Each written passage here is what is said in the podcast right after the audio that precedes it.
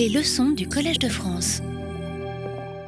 Mesdames et messieurs, merci d'être venus assister en nombre à ce cours d'introduction aux mondes africains médiévaux. Le chapitre que nous entamons aujourd'hui, et qui durera deux séances, s'intitule Comment l'Afrique ne fut pas découverte. Dans son ouvrage intitulé The Invention of Africa, paru en 1988, le philosophe congolais Vumbi Yoka Mudimbe examine les conditions de possibilité d'une philosophie africaine. Il constate chez les penseurs africains ou d'origine africaine une tension entre, d'une part, l'attraction pour la philosophie de tradition occidentale et, d'autre part, la quête d'une pensée africaine qui peine à s'émanciper des assignations qui lui viennent des sciences sociales et singulièrement d'une certaine ethnologie africaniste qui s'est fait fort de poser elle-même les critères de l'authenticité. Pour Moudimbe, la position de l'intellectuel africain ne saurait être autre chose que cet inconfort dans lequel il lui appartient de reconnaître et d'analyser cette double emprise et de construire la singularité de sa propre voix dans un rapport critique et émancipateur qu'il appelle une gnose, avec des savoirs hérités sur lui-même qu'il appelle, en disciple de Michel Foucault, un ordre du discours. Les réflexions de Moudimbe, exprimées dans cet ouvrage et dans bien d'autres, n'ont cessé d'irriguer la pensée contemporaine bien au-delà des intellectuels africains ou afro-descendants et bien au-delà de la philosophie. Sa fécondité réside dans la veille inquiète et lucide qu'elle invite à exercer sur tous les dispositifs de connaissance se rapportant à l'Afrique. Je voudrais donc débuter ce cours en n'abordant pas directement le sujet. N'y voyez pas une façon gratuite de différer l'entrée en matière, mais plutôt le fruit d'une nécessité, celle de commencer par nous déprendre de l'idée selon laquelle tous les savoirs au sujet de l'Afrique seraient toujours dépendants d'un certain ordre du discours ou de régime de connaissances produit par des regards, des intentions, des attractions et des répulsions, des projets extérieurs un régime de connaissance que l'on pourrait appeler régime de la découverte. Idée qui apparaît intenable lorsqu'elle est ainsi exposée, mais néanmoins bien présente comme toile de fond de certains discours politiques, bien sûr, mais aussi ethnologiques et muséographiques, qui font voir l'Afrique comme un continent sans histoire, ou du moins un continent dont l'histoire ne pourrait pas nous être connue, ou nous être accessibles, puisque nous, un nous extérieur à l'Afrique, n'étions pas là pour attester de cette coprésence de l'Afrique au cours de l'histoire, ou n'avons pas toujours été là pour documenter les traces de cette histoire. Idée intenable, je l'ai dit, parce qu'elle fait l'impasse à la fois sur l'historicité fondamentale de toute société et sur l'attention que porte chaque société à son passé cette idée que l'Afrique ne se donne à connaître que du dehors, par une sorte d'épiphanie qui récompense un désir extérieur longtemps frustré et qui justifie les entreprises d'assouvissement de ces désirs, cette idée a elle-même une histoire. Beaucoup s'y sont déjà intéressés et ont mis en évidence, par exemple, la généalogie théologique du déni de singularité des individus et des sociétés africaines ou encore l'armature idéologique qui accompagne la traite atlantique des esclaves, ou encore les dispositifs de production de connaissances savantes qui sont indissociables de l'appropriation politique et économique de l'Afrique durant la période coloniale. Retracer cette histoire de l'Afrique qui n'a pas d'histoire, ou pour le dire plus justement, de l'Afrique qui n'a d'histoire qu'en attente d'être révélé depuis l'extérieur nous conduirait durablement en dehors de notre sujet. Mais je vous propose néanmoins, dans ce premier chapitre, de nous intéresser à un aspect de cette histoire, à savoir celle du méta-récit de la découverte de l'Afrique. Reprenant à mon compte la démarche de Moudimbe, il me paraît en effet nécessaire d'examiner, pour mieux en prendre conscience et les conjurer, des discours sur l'Afrique qui s'énoncent depuis des angles de vue et à l'intérieur de cadres narratifs qui sont précisément ceux auxquels nous cherchons à échapper. J'appelle méta-récits de la découverte de l'Afrique les narrations qui inscrivent le récit de tel ou tel voyage vers l'Afrique dans un projet explicite de reconnaissance de son contour géographique, c'est-à-dire dans un projet de circumnavigation de la masse continentale que représente l'Afrique. J'exclus donc de mon propos les connaissances diffuses ou occasionnelles qui ont pu introduire des représentations ponctuelles, des fragments d'horizons africains dans les savoirs élaborés hors d'Afrique, en Europe médiévale ou dans la Chine des Ming, par exemple.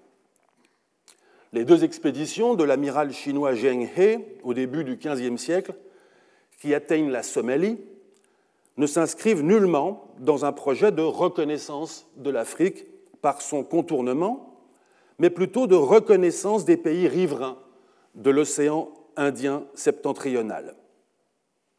J'écarte également la question du caractère réel ou fictif des voyages en question, m'intéressant à l'idée elle-même de contournement de l'Afrique qui énonce un projet, réalisable ou pas, selon les conditions de l'époque, réalisé ou pas dans les conditions de l'époque, ou seulement destiné à imaginer une solution cartographique. Je parle du projet de détourer littéralement l'Afrique c'est-à-dire de donner corps à une image mentale. Je vois deux séries de récits qui correspondent à ce projet.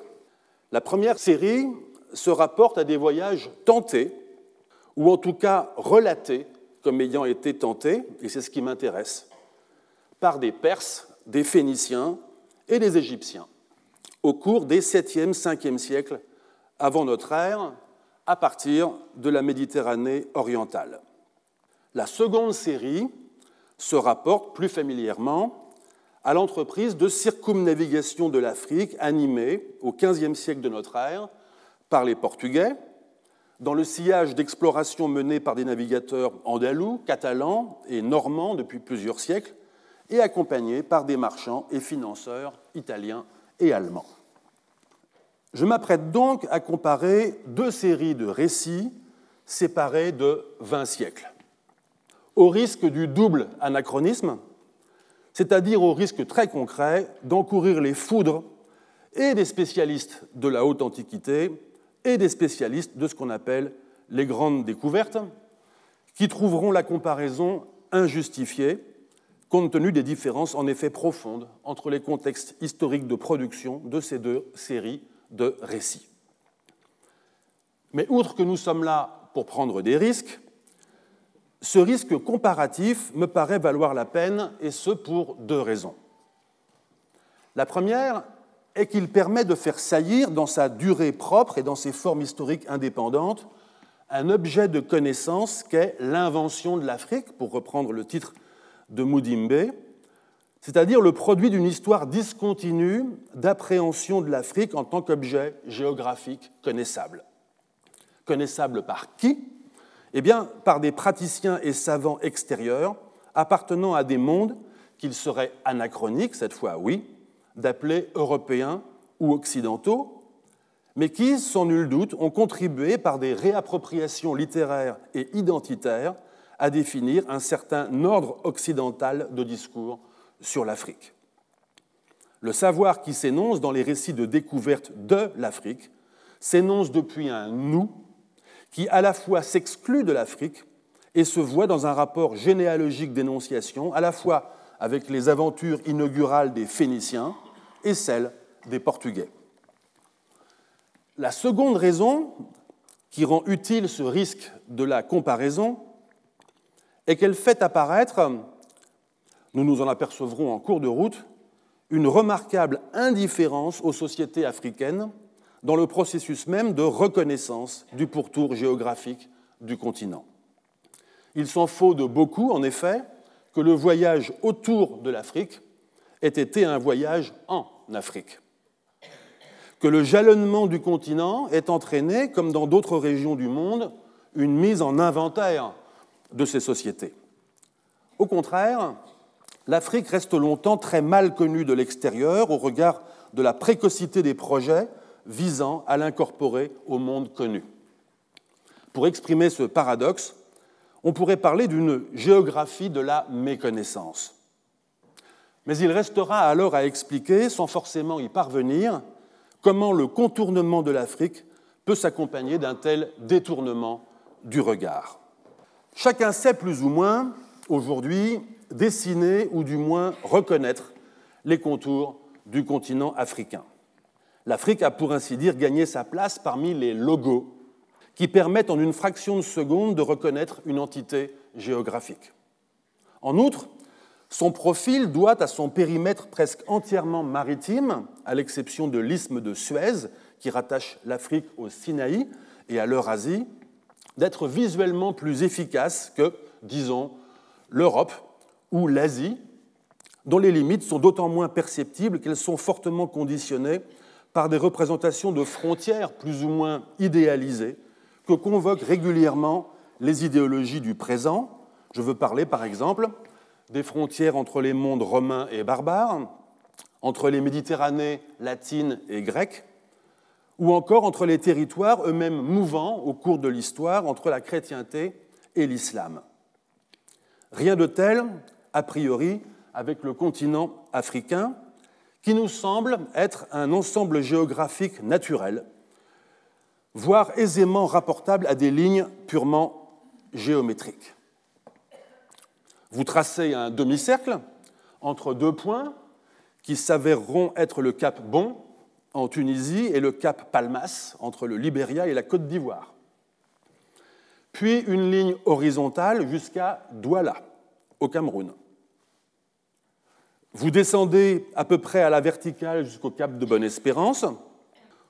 Vous retrouvez là, entre parenthèses, dans l'Atlantique Sud, des latitudes équivalentes à celles de l'Afrique méditerranéenne, je le précise, afin d'étalonner les distances de part et d'autre de l'équateur. De cette extrémité australe, tirez une ligne ascendante à 45 degrés qui matérialisera le trait de côte de l'océan Indien. Du cap Guardafouille, la pointe de la Somalie, revenez vers l'ouest pour faire saillir la corne de l'Afrique. Enfin, deux traits droits, l'un ascendant pour démarquer la mer Rouge, l'autre horizontal qui vous ramène en Tunisie, suffiront, même avec une main malhabile, à rendre immédiatement reconnaissable votre dessin. Il va de soi qu'un individu, vivant n'importe où et n'importe quand avant le début du XVIe siècle n'aurait certainement pas pu produire un tel dessin. D'abord parce que l'individu en question ne pouvait, dans le meilleur des cas, s'il était un peu praticien des côtes ou expert en géographie, et même à supposer qu'il ait éprouvé le besoin de tracer une représentation graphique de l'Afrique, dessiner que des segments de côtes relativement limités, ceux qu'il était à même de fréquenter ou à propos desquels il était capable de réunir des renseignements de seconde main. Ensuite, parce que la capacité à tracer de la sorte un profil continental, ou d'ailleurs plus généralement à caractériser un espace terrestre par le contour de ses limites territoriales, qu'elles soient politiques, des frontières par exemple, ou naturelles, des océans par exemple, n'a rien de naturel. Elle est au contraire conditionnée par des apprentissages qui nous ont habitués à envisager la géographie du monde comme un assemblage de blocs de territoires habités, continus et bornés, plutôt par exemple que comme des, régions riveraines d'espaces maritimes, ou encore des réseaux de routes. Christian Grattalou, dans son ouvrage L'invention des continents, a retracé la genèse de cette géographie par contours elle procède d'une vision politique européenne qui s'est globalisée à partir de la fin du XVe siècle, à la faveur du phénomène caractéristique de la modernité d'expansion des sociétés et des systèmes économiques européens à la surface de la Terre, et qui s'accompagne d'exploration, d'appropriation de territoires, de colonisation, aussi bien que de campagnes d'enregistrement cartographique. Cette géographie par contour est une géographie de propriétaires. Et si les cartes européennes de l'Afrique, même après le partage du continent entre les puissances coloniales à la fin du XIXe siècle, comportent des blancs, comme l'ont appris tous les élèves des écoles d'Europe, c'est parce que la méconnaissance de ces régions attise et légitime à la fois le désir de posséder. Bref, si le contour de l'Afrique sous sa forme graphique n'aurait pu être reconnu avant le début du XVIe siècle, c'est parce que l'Afrique, je parle de l'objet géographique tel que nous le connaissons aujourd'hui, n'existait pas dans les représentations occidentales. Ou plutôt, pour dire les choses plus justement, l'Afrique était non pas alors un contour naturalisé associé à un nom, comme l'est le logo d'une marque, mais une imago, j'emprunte ce terme à la psychanalyse, une image idéalisée du continent et qui résiste à l'expérience de ces métamorphoses. Je vais prendre l'exemple d'une map monde du XVe siècle. Mais permettez-moi de vous montrer d'abord une autre map monde plus ancienne qui permettra de comprendre pourquoi je parle de la résistance de représentation idéalisée. Les map mondes, dont il existe plus d'un millier d'exemplaires pour la période médiévale, sont des figurations moins géographiques que théologiques du monde, qui permettent de projeter à la fois les temps bibliques et un déploiement du monde qui a déjà atteint sa terminaison. Cette map monde, toute petite, elle mesure 26 cm dans le manuscrit, est une map monde qui illustre un manuscrit des étymologies d'Isidore de Séville, qui a été évêque de Séville au 7e siècle. Le manuscrit, lui, a été copié vers 1130. Comme la plupart des map mondes, celle-ci est orientée à l'est, en haut de l'image donc. Et son centre est Jérusalem. Dans cette représentation des trois parties de l'Œcumène, ce que nous appellerions aujourd'hui le Vieux Monde, ou l'Eurasie-Afrique, l'Afrique, à droite donc, est représentée sous la forme d'une demi-lune, baignée par l'océan environnant, et dont l'extrémité fait face à l'extrémité asiatique, dont elle est séparée par la mer Rouge, peinte en rouge. Il s'agit d'une représentation tout à fait commune que l'on rencontre dans d'autres map-mondes produites dans l'Europe médiévale latine, à l'instar de la fameuse map-monde conservée dans la cathédrale de Hereford en Angleterre, à laquelle Jerry Breton a consacré un chapitre de son Histoire du monde en douze cartes, et que l'on rencontre représentation que l'on rencontre aussi bien dans les map-mondes arabes médiévales qu'a étudié Jean-Charles Dussen. Deux traditions, européennes, latines et arabes, entre lesquelles il existe de nombreux transferts, comme l'ont montré Emmanuel Vagnon et Éric Vallet. Regardons à présent cette map-monde catalane anonyme, aujourd'hui conservée à la Biblioteca Estense de Modène en Italie. Elle a été produite entre 1450 et 1460. Donc, à une époque où les connaissances issues de l'expérience de navigation le long de la côte atlantique de l'Afrique commençaient à circuler. Cette fois, elle est orientée au nord. L'Afrique présente un appendice remarquable de la forme d'une armature de hache rattachée par un isthme au reste du continent. On pourrait y voir une simple fantaisie, mais ce n'est pas le cas. Cet appendice est en réalité une figuration négociée entre un état des savoirs issu de l'expérience et un état relictuel issu de la représentation médiévale rencontrée précédemment. Une révolution importante de la représentation cosmographique a lieu en effet à la fin du Moyen Âge. Elle est due à la redécouverte en Europe des géographes grecs de l'Antiquité, en particulier ceux de l'école d'Alexandrie au IIe siècle de notre ère, dont la tradition a conservé le nom du plus fameux, Claude Ptolémée, dont les dates sont 90-168. L'ouvrage de Ptolémée, intitulé Géographie, fait son apparition à Florence, en provenance de Constantinople, en 1406.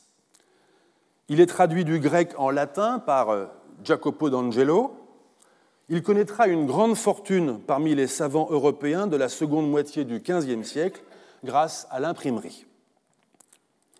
Les cartes, absentes des manuscrits disponibles, sont alors redessinées d'après le texte.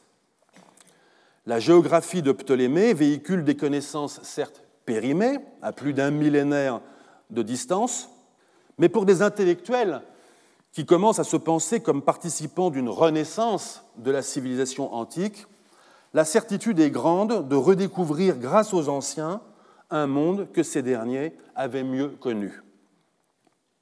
Mais la révolution qu'introduit la géographie de Ptolémée est surtout conceptuelle. Si les mapmondes représentent l'œcumène sous la forme d'un disque, c'est parce que le monde habité était conçu comme une sorte de calotte émergée entourée par l'océan environnant. La conception ptoléméenne est tout à fait différente. La Terre y est perçue comme un ensemble de pleins émergés et de creux remplis par les océans, ce qui laisse la possibilité de, terres encore à découvrir, de connaissances à venir qui peuvent s'étendre à d'autres régions du globe. En outre, cette représentation littéralement globale de la Terre requérait un système de projection de la sphère sur un plan, résolu par les Grecs, suivi en cela par les Arabes, s'accompagnant d'un système de coordonnées géographiques en latitude et longitude. Il est particulièrement intéressant d'observer la place qu'occupe l'Afrique dans la représentation ptoléméenne du monde au XVe siècle, parce qu'elle est le lieu d'une tension entre savoir retrouvé et savoir récemment mis en circulation par l'expansion européenne qui lui est contemporaine. C'est cette tension qu'exprime l'imago de l'Afrique. Regardons ce planisphère ptoléméen tiré d'une cosmographia imprimée à Ulm en 1482. L'auteur en est Nicolaus Germanus. Comme l'Asie septentrionale et orientale, l'Afrique, au sud de ce que nous appellerions le Maghreb, est assez peu caractérisée. Mais le continent se déploie, et c'est une nouveauté, sur les deux hémisphères, traversé par l'équateur et les deux tropiques. Ceci n'est cependant pas le fruit d'une connaissance issue de l'expérience. En effet, si quelque chose de la morphologie de l'Afrique ainsi représentée provient de l'expérience des navigations portugaises, c'est seulement la façade nord-atlantique du continent, du Maroc au golfe de Guinée, représentée ici sous le nom de Sinus Hesperus, tout à gauche de l'image. Le golfe d'Hespérus, l'étoile du soir dans la mythologie grecque, assez bien située du reste par rapport à la ligne de l'équateur que les Portugais n'avaient franchie qu'une dizaine d'années plus tôt. En revanche, toute la partie au sud de ce golfe, y compris le prolongement du continent vers l'est et son aboutement à l'Asie, sont des réminiscences de la géographie grecque, dans laquelle l'océan Indien, Mare Indicum, dans la traduction latine, était une mer fermée. On voit également émerger, et pour ainsi dire flotter sur cette carte, à équivalence avec le nom Africa, les termes Libya et Éthiopia, dans lesquels il ne faut pas chercher à voir des identifications de pays réels, encore moins des pays portant actuellement ces noms, car il s'agit seulement de noms génériques issus de l'Antiquité. Regardons enfin une dernière carte, le planisphère de Henricus Martellus, datant des environs de 1489. La conception ptoléméenne, devenue la nôtre, continue d'informer la représentation du monde. Mais on remarque d'emblée une innovation, l'éventrement de l'océan Indien, Oceanus Indicus, qui a pour effet d'individualiser le contour de l'Afrique aussi bien qu'à l'autre bout, à l'est, une péninsule qui semble fusionner l'Indonésie et le sud-est asiatique. Cette ouverture de l'océan Indien fait trôner en son milieu l'île connue des Grecs sous le nom de Taprobane, l'actuel Sri Lanka. Mais c'est l'Afrique, Africa, qui est la véritable guest star de cette carte. On remarque en effet tout de suite que l'Afrique est la seule partie du monde qui est jalonnée de toponymes côtiers, le long de sa façade méditerranéenne, de sa façade atlantique, depuis le Maroc jusqu'au cap de Bonne-Espérance, à l'extrémité méridionale du continent, et encore sur une partie de sa façade indo-océanique au sud. On note également la présence des archipels atlantiques de l'Afrique, essentiellement les Canaries, au large du sud-Maroc actuel, le Cap-Vert, au large du Sénégal, et Saint-Thomé, au fond du golfe de Guinée, ici. Le cartographe a voulu de la sorte promouvoir la nouveauté de sa carte en en faisant le réceptacle des régions les plus nouvellement découvertes.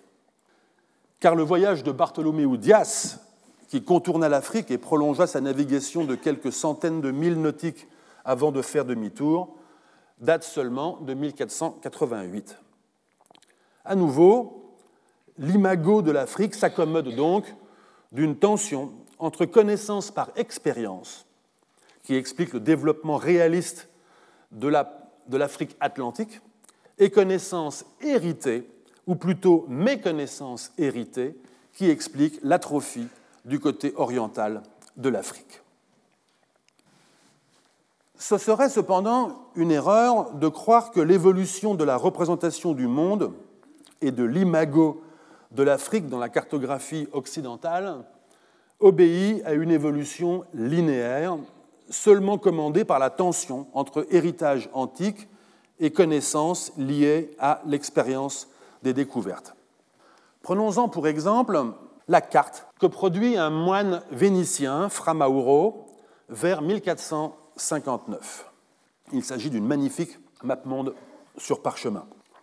On y retrouve notre œcumène en trois parties, orienté au sud et circonscrit par l'océan circulaire environnant. Mais l'océan Indien est ouvert, avec pour conséquence que l'Afrique est désormais détachée de l'Asie et forme une masse indépendante. Alors que nous sommes trois décennies avant la navigation de Dias et un demi-siècle avant la généralisation de la représentation moderne de l'Afrique dans la cartographie européenne. Le frère Mauro répond lui-même par avance aux interrogations qui pourraient naître à la vue de cette représentation qu'il offre des parties les plus méridionales du monde, c'est-à-dire de l'Afrique. Voici ce qu'il en dit. Je cite. Certains pourraient trouver étrange que je parle de cette partie méridionale de l'œcumène, presque entièrement inconnue aux anciens. Mais je leur réponds que tout ce dessin, du nord au sud, il m'est venu des gens qui y sont nés, très religieux, et qui m'ont dessiné toutes ces provinces, les villes, les fleuves et les montagnes avec leurs noms. Fin de citation. Parmi ces gens très religieux, Outre des ambassadeurs et leurs accompagnateurs envoyés par les souverains chrétiens d'Éthiopie à destination de la papauté ou du Portugal depuis le XIVe siècle, il y eut indiscutablement des moines chrétiens éthiopiens dont on sait qu'ils circulaient en Méditerranée à la faveur de leur pèlerinage à Jérusalem et à Rome. Un autre Vénitien, Alessandro Zorzi, recueillera d'ailleurs lui aussi auprès de moines éthiopiens dans les années 1510 et 1520 des itinéraires depuis Barara, le camp royal éthiopien, ou bien Aksum en Éthiopie, jusqu'au Caire ou à Jérusalem.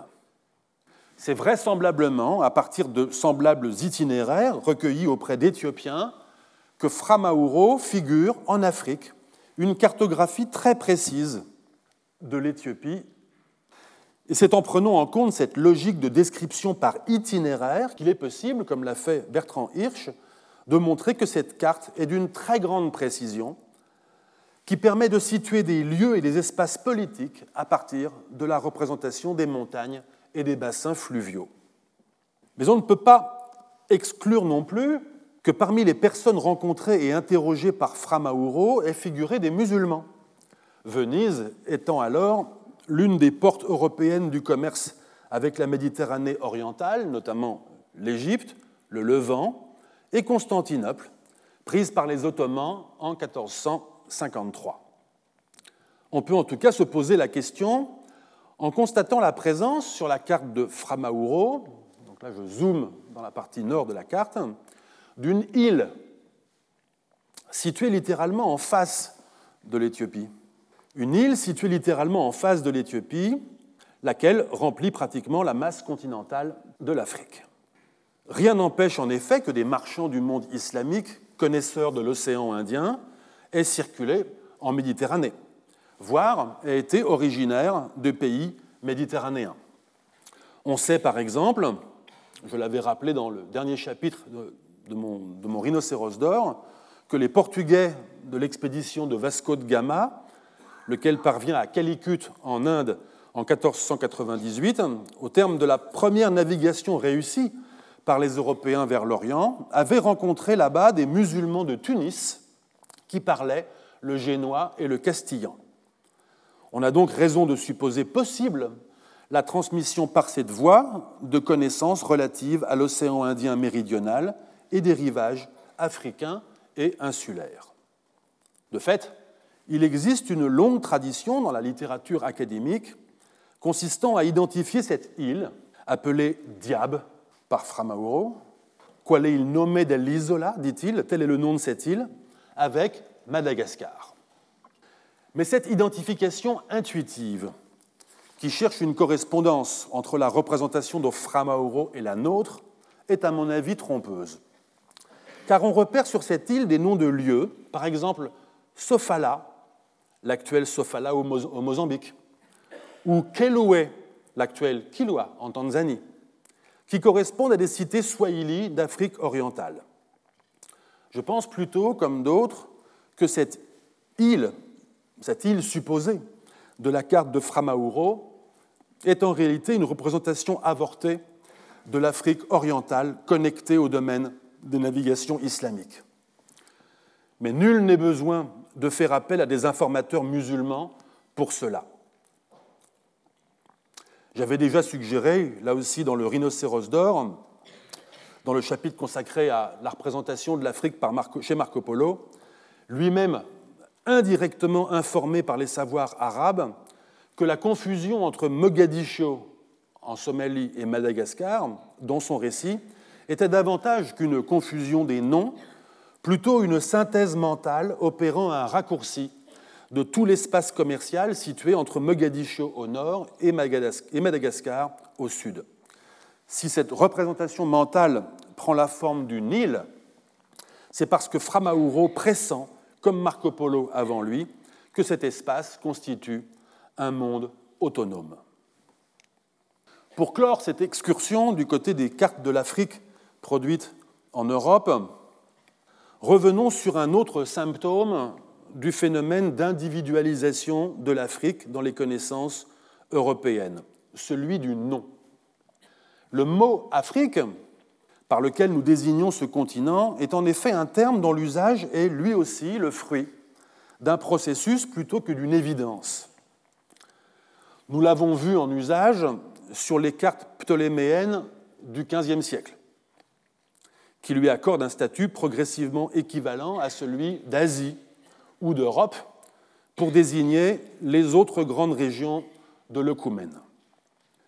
Mais c'est un usage qui ne va nullement de soi, car l'Afrique étant la seule de ces régions qui connaît une si spectaculaire anamorphose dans les représentations européennes, il se pose inévitablement la question de savoir quel nom est plus légitime qu'un autre pour désigner des régions changeantes, et qu'en tout état de cause, les anciens n'avait pas connu.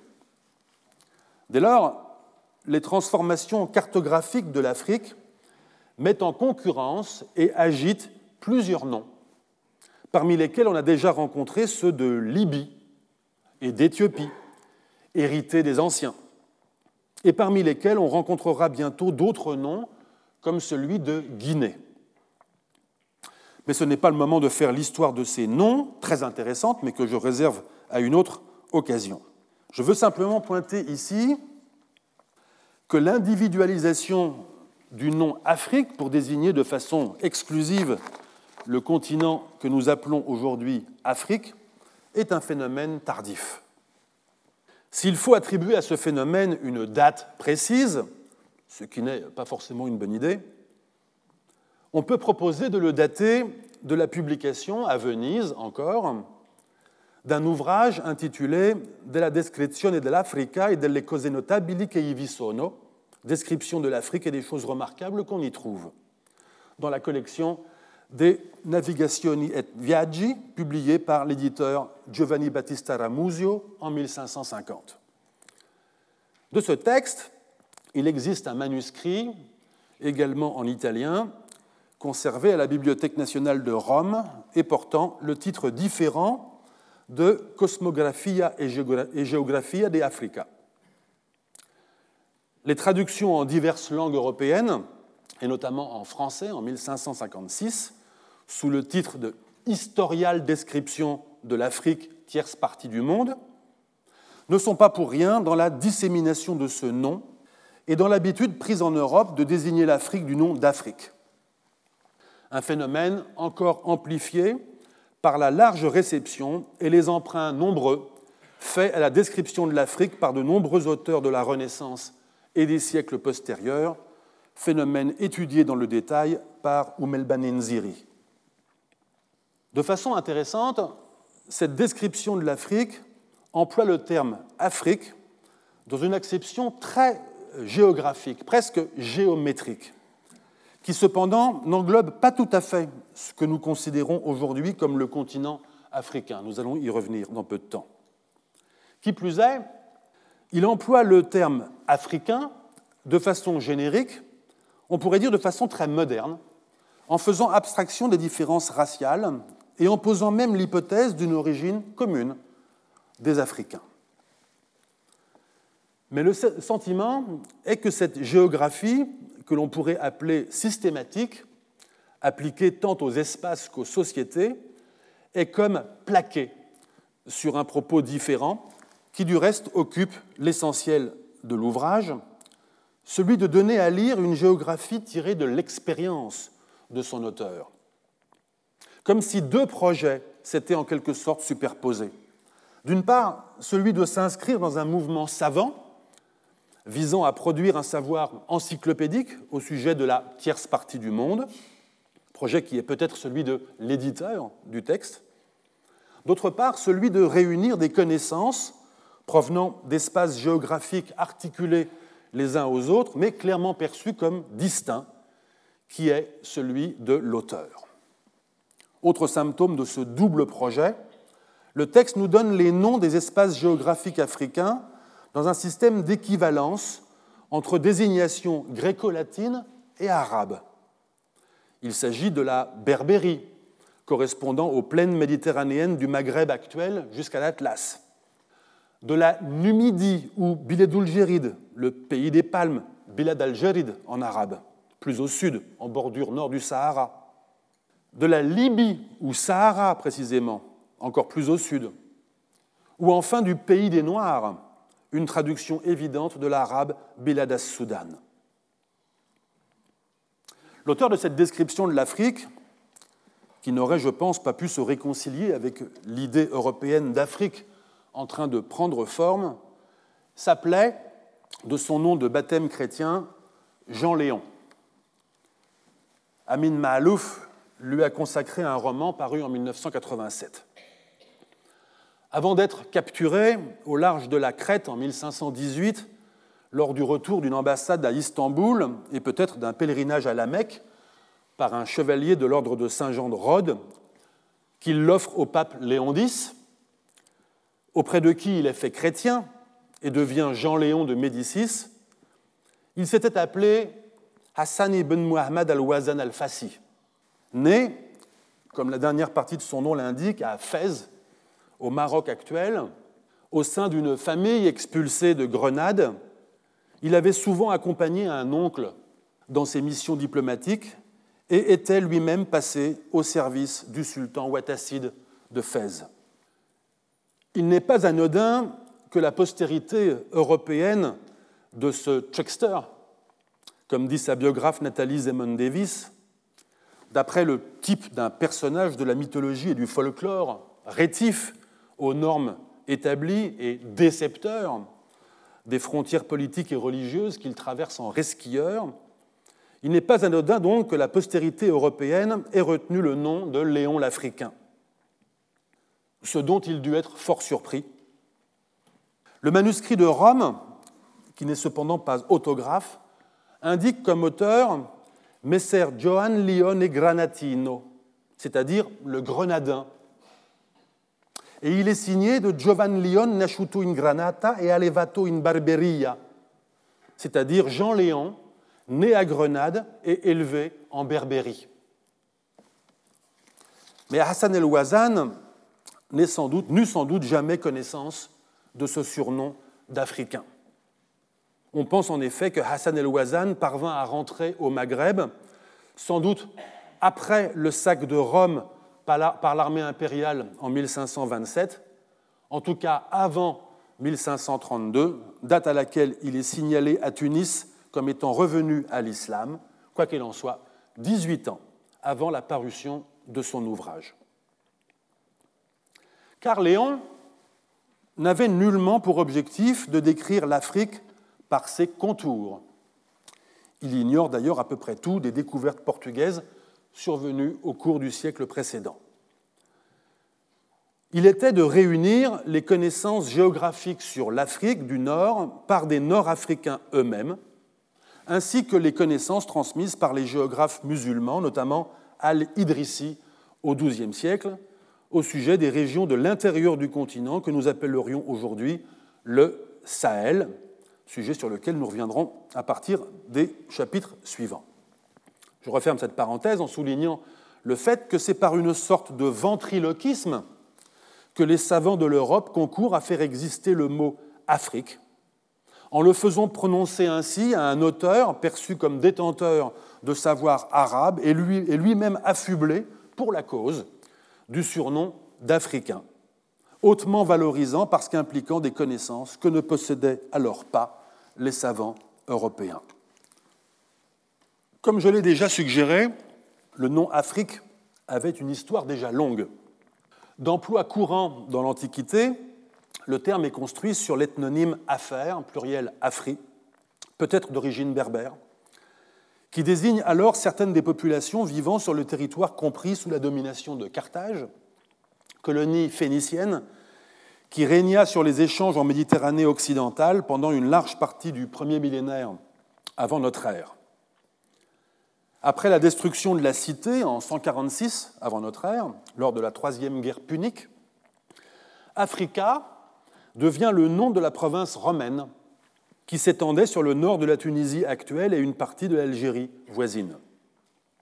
Le nom connaît des extensions variables selon les auteurs de l'Antiquité tardive, jusqu'à désigner parfois tout ou partie des terres africaines alors connues. Mais c'est encore sous une acception restreinte à l'ancienne région la plus urbanisée et christianisée d'Afrique du Nord que les Arabes l'employèrent sous la forme Ifriqiya à partir du 7e siècle de notre ère, date de la conquête de l'Afrique du Nord par les armées de l'islam. À présent que nous avons, comme Salvador Dali avec ses montres molles, rendu malléables toutes nos préconceptions au sujet de l'Afrique comme entité géographique, recommençons depuis le début et demandons-nous quelle image on se faisait de l'Afrique dans la Méditerranée antique. Question évidemment trop vaste, au sein de laquelle je vais tenter de trouver un chemin en abordant que très rapidement, pour en réalité l'écarter, la question des représentations de l'Afrique et des Africains, qui fait d'ailleurs l'objet d'une littérature colossale. Ce qui m'intéresse, c'est de savoir s'il existait une imago de l'Afrique comme un espace géographique pensable. Pour nous familiariser avec la géographie dont il va être, question et tenter en même temps de nous convaincre de l'utilité de la question qui vient d'être posée, Voici une image que j'ai produite à partir de Google Earth. Elle montre le sud en haut de l'image, l'Afrique centrée sur l'isthme du Sinaï, et de part et d'autre, les deux traits de côte, la côte indo-océanique à gauche et la côte méditerranéenne à droite. Je cherche à suggérer par cette image l'inconnu du bloc continental situé derrière l'horizon, c'est-à-dire au-delà des régions appréhendées par les navigateurs et géographes de l'Antiquité.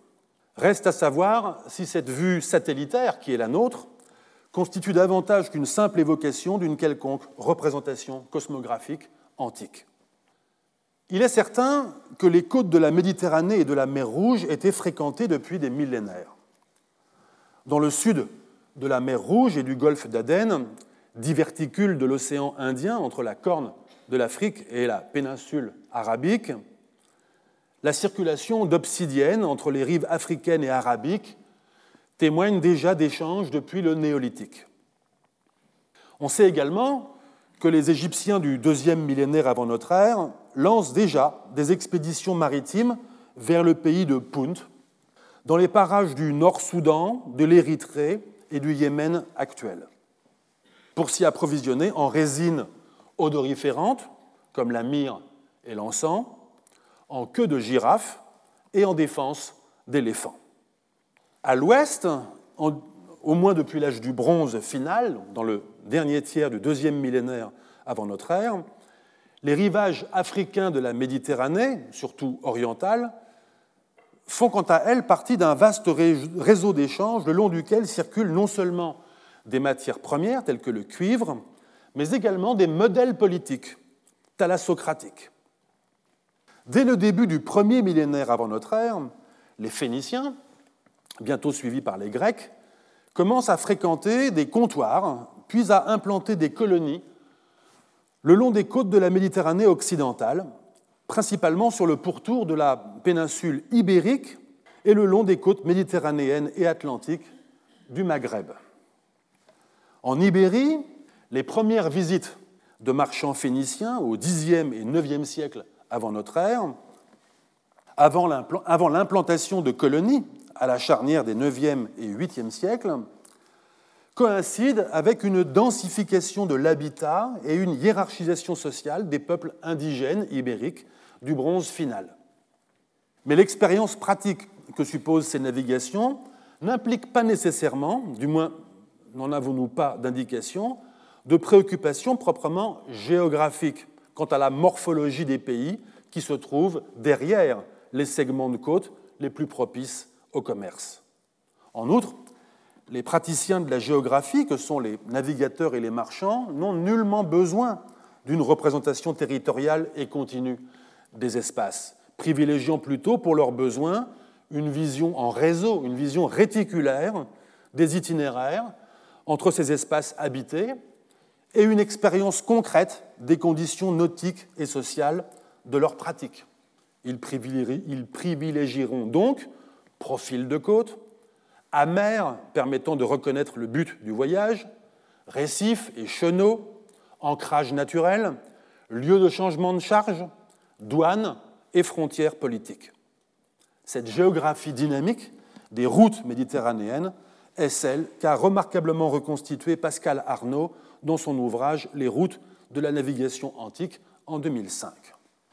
Mais peut-être une imago de l'Afrique a-t-elle tout de même germé chez les Égyptiens de la civilisation pharaonique. Après tout, l'Égypte pouvait apparaître, pour qui venait du Levant, par voie de terre, par le Sinaï donc, comme la porte de l'Afrique. Porte étroite, à vrai dire, de moins de 200 km de large, entre le rivage méditerranéen et le golfe de Suez au fond de la mer Rouge. Si cette porte unique permet d'entrer dans la maison Égypte par voie terrestre depuis le nord, deux portes à l'arrière distribuent de minces corridors. D'abord à l'ouest, du côté de, ce que les Grecs et les Latins appelleront la Libye, nom de pays formé à partir d'un ethnonyme qui est peut-être lui aussi, comme Afer Afri d'origine berbère, et qu'employaient déjà les Égyptiens sous la forme Libou et les Hébreux sous la forme les Habim. désignant au départ les voisins occidentaux de l'Égypte, c'est-à-dire les habitants de la Libye actuelle, le terme Libye a connu des dilatations et rétractations sémantiques au cours du temps et selon les auteurs. Du côté occidental de l'Égypte, donc, s'ouvre un corridor le long de la Cyrénaïque et de la Tripolitaine, qui contourne le golfe des Syrtes, cette vaste échancrure de la côte africaine entre Cyrène et Carthage. Au bout de ce corridor, on arrive dans la province que les Romains appelleront Africa, et plus loin encore dans ce qu'ils appelleront les Mauritania. Environné par la mer du côté nord et les sables du côté sud, ce mince corridor évoque une péninsule très étroite et très longue, ou plutôt un archipel, car les conditions d'accessibilité de ces espaces africains qui jalonnent la façade méditerranéenne de l'Afrique ne sont pas fondamentalement différentes de celles qui commandent l'accès aux véritables îles de la Méditerranée, comme le figure la carte que je vous montre à présent. Les chercheurs et les chercheuses, en particulier dernièrement Joséphine Crowley-Quinn, discutent la question de la praticabilité de cette voie péninsulaire, ou en d'autres termes de la connexion entre ces espaces, dès lors qu'on cherche à les apercevoir sous un jour archéologique. Mais il n'en reste pas moins qu'il existe une longue tradition dans les sources antiques, comme dans les sources arabes médiévales, de perception des espaces méditerranéens de l'Afrique comme un ensemble d'îles propices à l'établissement humain et au commerce, mais séparées les unes des autres par des étendues qu'on ne saurait que traverser et pas habiter.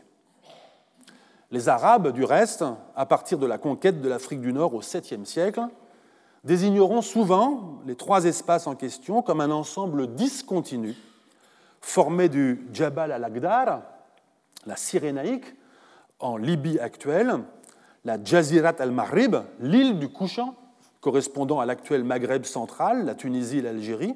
Je rappelle que Maghreb signifie le couchant ou l'Occident en arabe. Et enfin le Maghrib al-Aqsa, le Maghreb extrême ou l'extrême Occident, correspondant au Maroc actuel.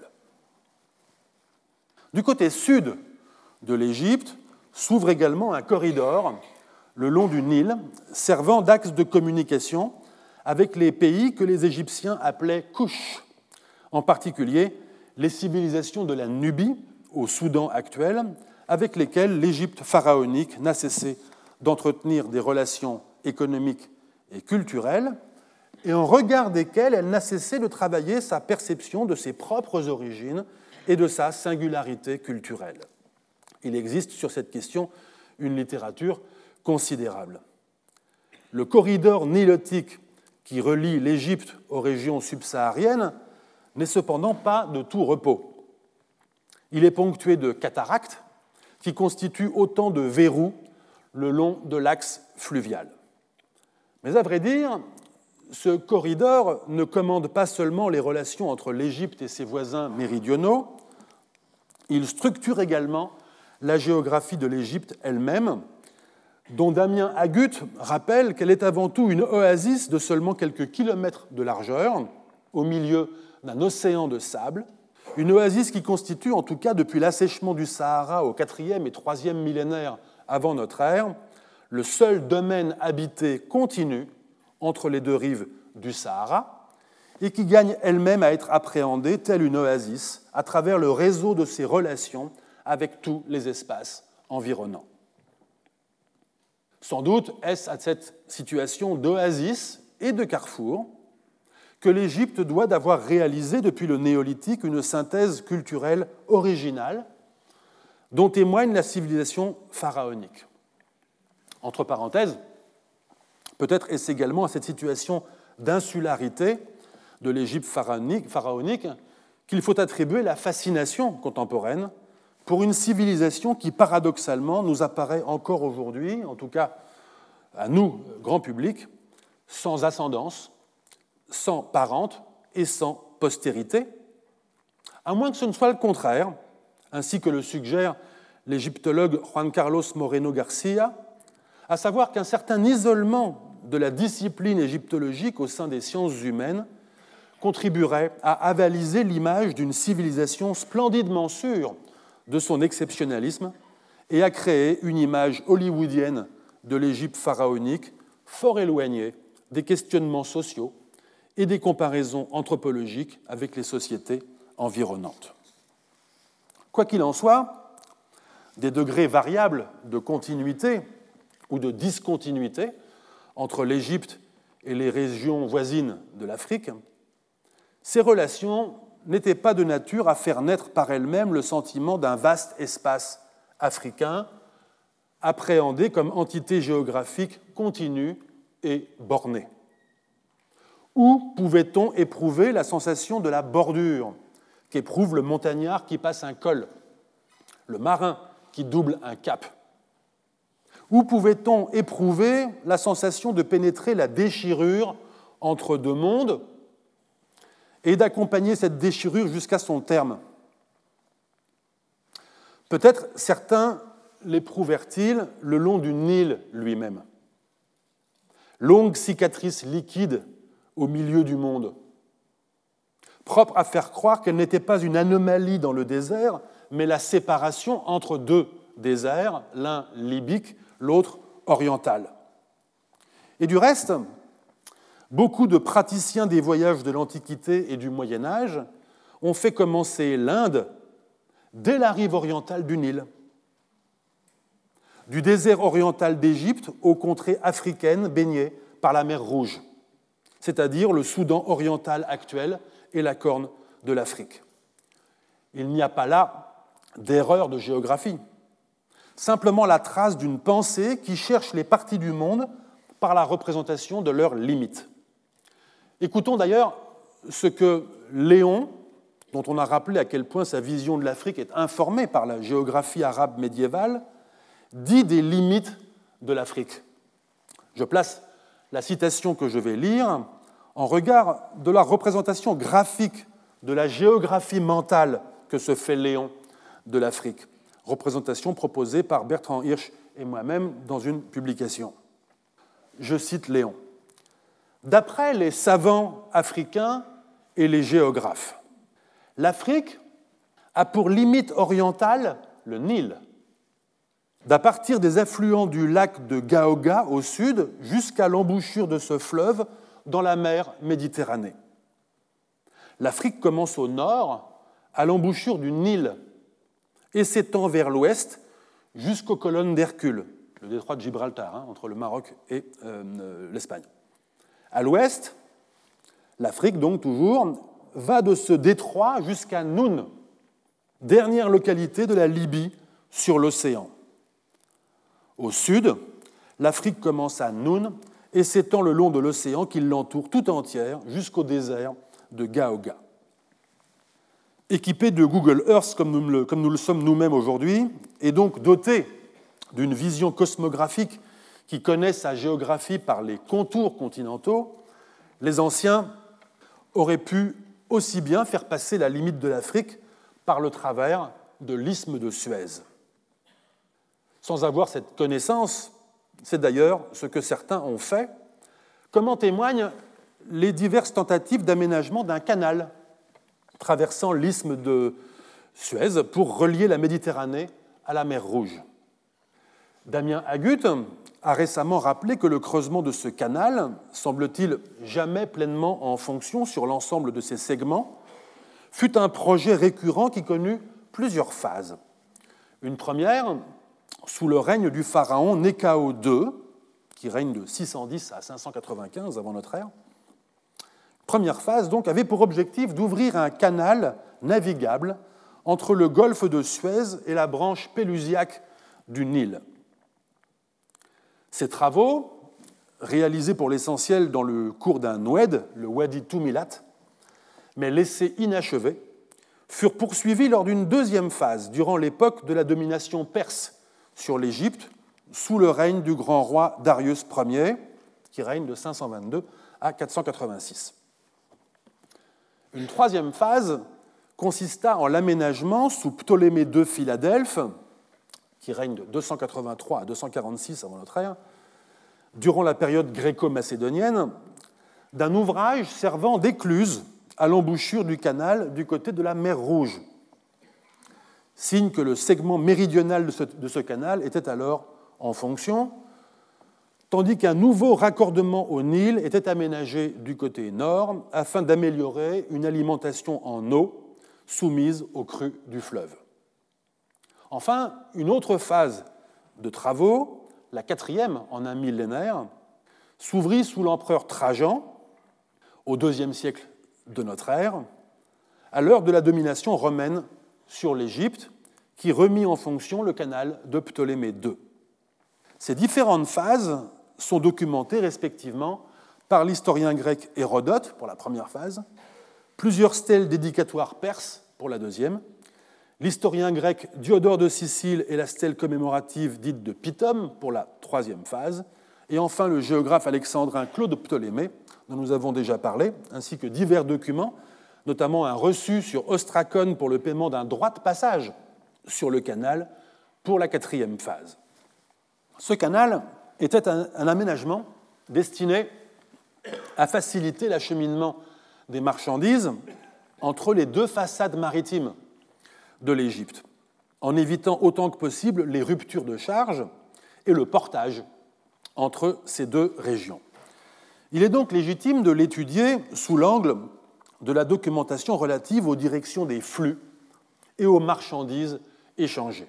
Mais on peut aussi considérer que l'entreprise même de jonction des deux domaines de navigation, celui de la Méditerranée et celui de la mer Rouge, et plus lointainement de l'océan Indien, réalisait pour ainsi dire la réunion mentale de bassins maritimes jusque-là séparés, voire d'horizons diamétralement opposés. À nouveau, méfions-nous de nos projections cosmographiques rétrospectives.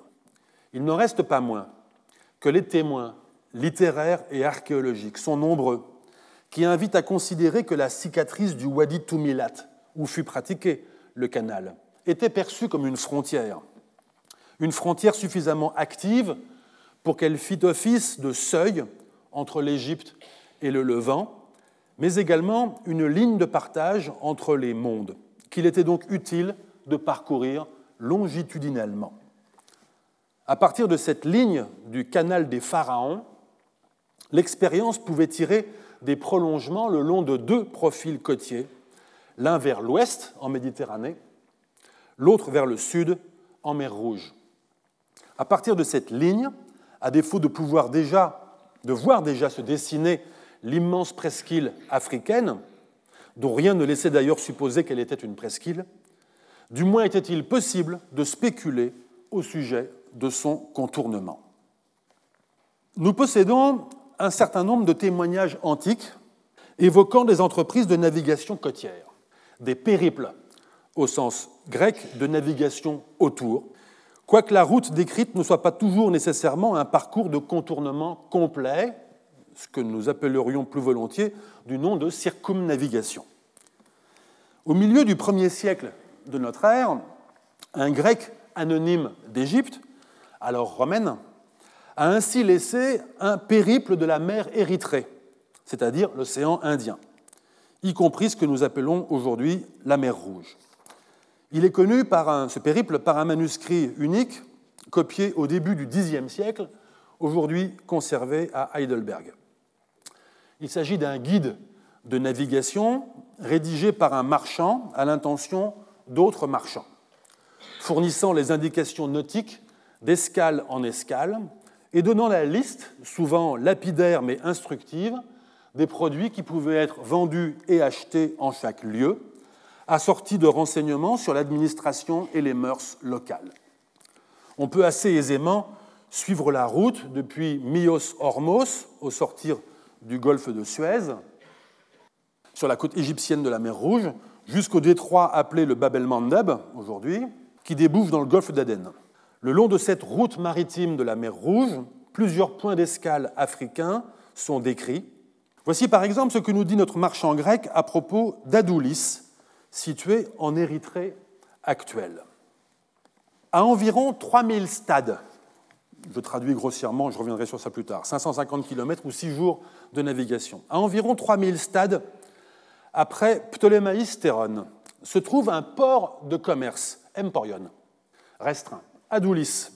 Il est sur une baie profonde orientée plein sud, en face de laquelle se trouve une île appelée Oraïné, située à environ 200 stades en mer, du point le plus intérieur de la baie, et dont les deux côtés sont parallèles à la côte. C'est là qu'aujourd'hui les navires qui arrivent s'amarrent, du fait des attaques sur la terre ferme. Avant, ils avaient pour habitude de s'amarrer à l'extrémité de la baie sur une île appelée Didoros, tout près de la côte. Il y a là un passage à gué qu'empruntaient les Barbaroïs habitant les alentours pour envahir l'île. Sur cette partie de la côte, en face d'Oraïné, à 20 stades de la mer, se trouve Adoulis, un village commet, un village de bonne taille. D'Adoulis, c'est un voyage de trois jours pour Coloé, une ville de l'intérieur qui est le premier poste commercial pour l'ivoire, d'où en cinq jours, on se rend à la métropole elle-même, qui s'appelle Axomites. C'est là, traversant ce qui est appelé le Kieneyon, qu'est apporté tout l'ivoire depuis les régions d'au-delà du Nil, avant de descendre à Adoulis. Les quantités d'éléphants et de rhinocéros qu'on abat habitent les régions hautes, encore qu'en de rares occasions, on en voit sur le rivage autour d'Adoulis même. En face du port de commerce, c'est-à-dire du côté de la pleine mer, sur la droite, se trouvent d'autres îles, petites et sableuses, appelées Alalayou. Elles fournissent l'écaille de tortue qui est livrée au port de commerce par les ichthyophages. Fin de citation. On a là passé au filtre des informateurs locaux avec lesquels les marchands sont en contact lors de leur escale sur ce point de la côte, un aperçu de la diversité sociale de cette région d'Afrique, subsumée sous la désignation générique de barbaroï, s'appliquant à toutes les populations africaine, depuis la côte de la mer Rouge jusqu'à celle de l'océan Indien. Dans l'espace côtier, des barbaroïs sont assujettis à une économie littorale. Ils consomment du poisson, ils sont nommés ichthyophages, et vendent de l'écaille de tortues de mer. Mais dans l'intérieur, une société urbaine se rencontre, une société urbaine que domine Aksum, à huit jours de marche dans l'intérieur, qui organise une route commerciale pour l'approvisionnement du port d'Adoulis en ivoire d'éléphants et de rhinocéros. Revenons au périple. À partir du golfe d'Aden, deux routes divergent. L'une, à l'est, longe les rivages de la mer d'Arabie, faisant plusieurs escales sur la côte arabique et sur les rivages, et sur les rivages de la mer d'Oman, traverse le détroit d'Ormuz sans entrer dans le golfe Persique, puis longe les côtes perses et enfin les côtes indiennes, mentionnant de nombreux ports dans le golfe de Cambay au nord, entre le golfe de Cambay au nord et la côte de Malabar au sud, région où l'on vend, où les marchands grecs vendent du vin, des métaux, cuivre, étain, plomb, et du verre brut, et où l'on achète de l'ivoire, des pièces de soie, du nard et du poivre.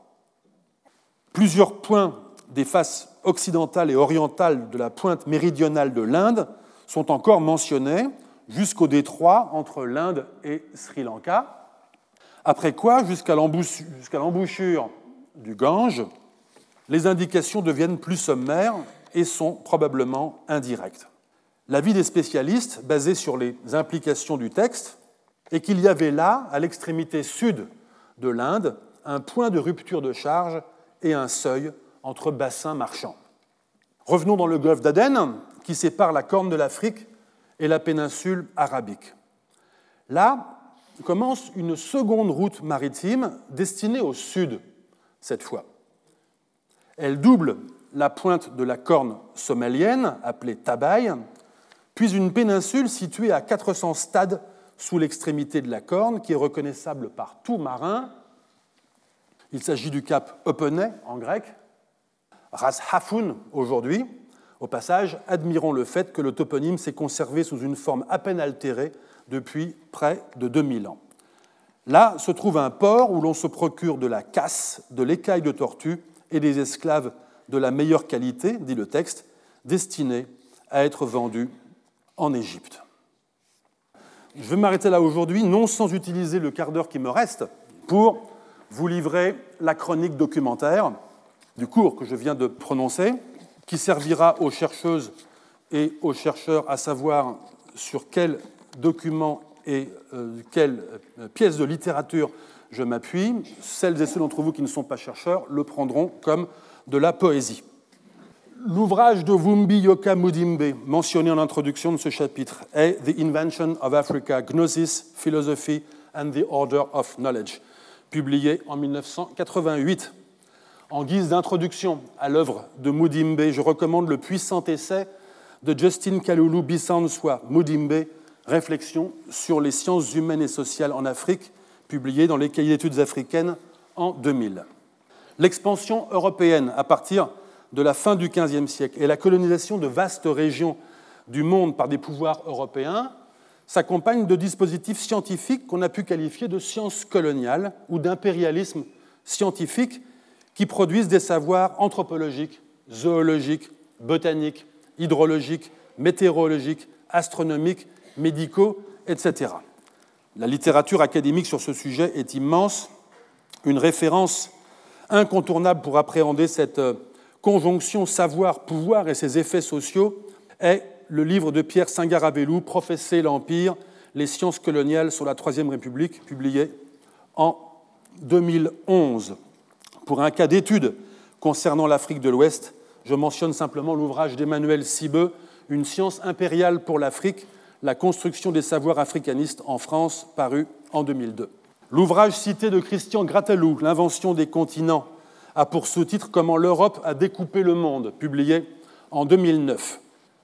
On ne saurait trop recommander sur le XVe siècle, qui tout à la fois globalise les phénomènes historiques et autorise des visions historiennes décentrées, la lecture de l'ouvrage de Patrick Boucheron avec Julien Loiseau, Pierre Menet et Yann Potin, Histoire du monde au XVe siècle, voire en particulier le chapitre de Sanjay Subramaniam et Claude Markovitz, Navigation, exploration, colonisation, page 603-618. Lorsque j'évoque les maps mondes comme des figurations moins géographiques que théologiques, je paraphrase l'ouvrage de Jerry Breton, Une histoire du monde en 12 cartes, publié en 2013, l'édition en anglais datait de 2012. Le manuscrit du XIIe siècle des étymologies d'Isidore de Séville, qui contient la map monde que j'ai montrée, est conservé à la Bayerische Staatsbibliothek de Munich, manuscrit CLM 10058, folio 154, verso. Au sujet des maps mondes arabes, voir l'article de Jean-Charles Bussen, L'Afrique dans les maps mondes circulaires arabes médiévales, typologie d'une représentation, publiée dans Cartes et géomatique en 2011 sur les transferts entre cartographie arabe et européenne, voir l'article de Emmanuel Vagnon, Les rivages africains de l'océan Indien, publié dans la même revue. On peut se référer également à Emmanuel Vagnon et Éric Vallet, leur ouvrage collectif La fabrique de l'océan Indien, carte d'Orient et d'Occident, publié par les publications de la Sorbonne en 2017. Sur la, sur sur la réception et l'influence de Claude Ptolémée en Occident, on doit se reporter à l'ouvrage indispensable de Patrick Gauthier d'Alcher, La géographie de Ptolémée en Occident, 4e, 16e siècle, publié en 2009. Il existe de très nombreux travaux sur l'histoire de la cartographie européenne médiévale. Parmi les beaux livres utiles et agréables, je recommande celui de Catherine Hoffmann, Hélène Ricard et Emmanuel Vagnon, L'âge d'or des cartes marines, publié par la BNF en 2012. Parmi les études savantes, on se reportera en premier lieu à l'ouvrage collectif, un peu ancien mais toujours essentiel, de Brian Harley, David Woodward, The History of Cartography, volume 1, Cartography of Prehistoric, Ancient and Medieval Europe and the Mediterranean, publié à Chicago en 1987. On peut se référer également à l'ouvrage de Yorofal, L'Afrique à la naissance de la cartographie moderne, publié en 1987. Une bonne synthèse sur la cartographie européenne moderne dans le sillage de la révolution ptoléméenne est celle de Gilles Palsky, Un regard cartographique, dans l'ouvrage déjà cité de Patrick Boucheron, L'histoire du monde au XVe siècle. Le planisphère de Henricus Martellus est conservé à la British Library, manuscrit additionnel 15 760. La map monde de Framauro est conservée à Venise, Bibliotheca Marciana Il existe également un facsimilé à Londres, manuscrit additionnel 11 267. Une édition de la carte de Framaoro avec transcription et traduction des légendes est donnée par Piero Falchetta, Framaoro's Map of the World with the Commentary and Translations of the Inscriptions, publié en 2006. Les itinéraires recueillis par Alessandro Zorzi au début du XVIe siècle sont publiés par Osbert Gistan Hope Crawford, Ethiopian Itineraries, publié par la Hakluyt Society en 1958. Pour une illustration de la méthode permettant de reconstruire les espaces politiques éthiopiens à partir des itinéraires ayant servi aux cartographes médiévaux, voir par exemple Bertrand Hirsch, Cartographie et itinéraire, figure occidentale du nord de l'Éthiopie au XVe et XVIe siècle, publié dans Habai en 1986, et du même auteur, Les sources de la cartographie occidentale de l'Éthiopie, dans le bulletin des études africaines de l'INALCO en 1987. Le manuscrit en italien de la Cosmographia e Geographia de Africa de Léon l'Africain est conservé à la Bibliothèque nationale Vittorio Emanuele à Rome sous le numéro manuscrit VE 953. Dietrich Rauschenberger dans Johannes Leo der Afrikaner seine Beschreibung des Raumes zwischen Nil und Niger nach, um, nach dem Urtext, publié par Arasowitz Verlag en 1999, édite le texte du manuscrit italien en regard de sa traduction en allemand, en pointant très utilement les discordances importantes avec le texte publié par Ramuzio. Sur l'histoire du manuscrit et de son étude, on se référera du même auteur à son article Le manuscrit 1526, publié dans l'ouvrage collectif dirigé par Pouillon, Messaoudi, Rauschenberger et Ziri, Léon l'Africain, publié en 2009. Je recommande également euh, les ouvrages de Oumel Banin Ziri, L'Afrique au miroir de l'Europe, Fortune de Jean-Léon l'Africain à la Renaissance, ainsi que L'essillage de Jean-Léon au XVIe et XXe siècle, publié à Casablanca en 2006. De Oumel Banin Ziri, l'article Leo Africanus and the Limits of Translation a été publié dans l'ouvrage de Dibiase Travel and Translation in the Early Modern Period, publié à New York en 2006. Léon l'Africain est accessible en traduction française dans l'ouvrage intitulé tout simplement Description de l'Afrique. Je recommande l'article que Bertrand Hirsch et moi-même avons publié sur le pays des Noirs chez Léon l'Africain dans le même ouvrage collectif de Pouillon. Pour les éléments biographiques concernant Léon, on lira Nathalie Zemon Davis Léon l'Africain, un voyageur entre deux mondes, euh, paru en 2007, l'édition anglaise originale datée de 2006, et du même auteur, La Cosmographia de, des Africa de Jean-Léon l'Africain, toujours dans le livre collectif de Boucheron, Histoire du monde au XVe siècle. La biographie de Dietrich Rauschenberger, ouvrage déjà cité, plus ancienne que celle de Nathalie Zemon Davis, mais qui analyse, différemment certains des aspects de la vie de Hassan el-Wazan. Les mises au point effectuées par Dietrich Rauschenberger à propos de la biographie de Nathalie Zemon Davis, qu'il n'a pas beaucoup aimé, ont d'abord été publiées sous une forme de recension dans Studia Islamica en 2006, puis republiées dans l'ouvrage de Pouillon déjà cité. Elles sont utiles, à mon avis, mais restent pour l'essentiel des contestations sur la forme narrative choisie par l'auteur. Le roman de Amin Mahalouf s'intitule tout simplement Léon l'Africain. Pour un bon résumé de la carrière politique de Hassan el-Wazan au service du sultan Ouattacide, on lira Bernard Rosenberger, Une carrière politique au service du sultan de Fès, dans le même ouvrage de Pouillon. Au sein d'une littérature abondante et souvent ancienne qui a tendance à localiser le pays de Punt des Égyptiens au gré de l'imagination des auteurs, se référer en tout premier lieu à l'article de Jack Phillips, Punt and Aksum, Egypt and the Horn of Africa, publié dans le Journal of African History en 1997. L'ouvrage de Pascal Arnaud que j'ai mentionné rapidement s'intitule Les routes de la navigation antique. Il est paru chez Errance en 2005. Mes réflexions au sujet de l'Afrique du Nord perçue à l'égal d'un archipel sont inspirées par Joséphine Crowley Quinn, The Sirt Between East and West, publié dans l'ouvrage de Dowler et Galvin, Money, Trade and Trade Routes in Pre-Islamic North Africa, publié en 2011. Les travaux de Damien Agut, que j'ai cités, proviennent en particulier du chapitre L'Égypte, une oasis africaine, publié dans l'ouvrage que j'ai dirigé, L'Afrique ancienne, publié en 2018. J'ai mentionné également Juan Carlos Moreno Garcia.